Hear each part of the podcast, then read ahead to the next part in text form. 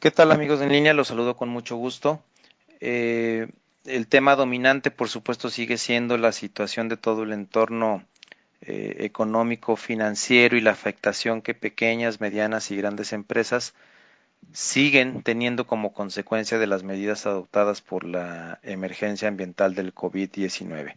Eh, para no ir más lejos, hace apenas un par de días se publicó en el Diario Oficial de la Federación el nuevo decreto que amplía la obligatoriedad de mantener cerradas las plantas productivas o, mejor dicho, todas aquellas actividades económicas consideradas como no esenciales. Para dar poquito contexto y recordar un poco, eh, recordemos que el pasado 31 eh, de marzo se publicó precisamente en el Diario Oficial de la Federación eh, la obligación de que todas aquellas actividades económicas no esenciales así consideradas por la autoridad, debían de permanecer cerradas hasta el 30 de abril. Bueno, esa, esa, edad, esa fecha del 30 de abril es precisamente la que acaba de modificarse con el diario oficial de la Federación de hace apenas un par de días, en donde aumenta del 30 de abril al 30 de mayo. Dicho de otra manera, en teoría todas aquellas actividades productivas, económicas, consideradas no esenciales, deben de permanecer cerradas y sin actividad hasta el 30 de mayo.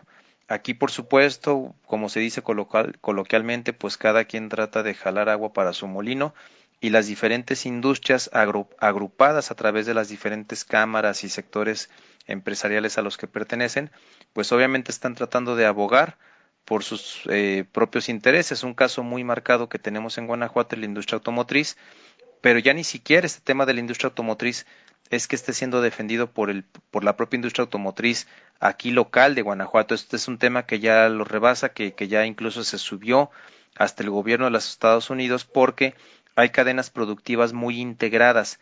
Esto es lo que pasa con la automotriz y lo que explica la urgencia de abrirlo. Eh, un poco se explica también por todos los intereses económicos transnacionales que se ven afectados. Lo explico muy rápido.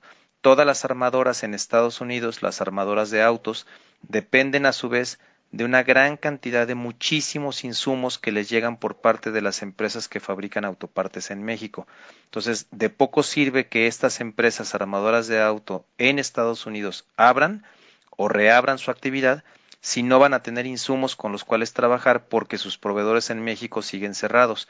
Es por eso que se está metiendo muchísima presión al gobierno de México por parte del gobierno de Estados Unidos para que flexibilice un poquito su postura y reabran un poco antes.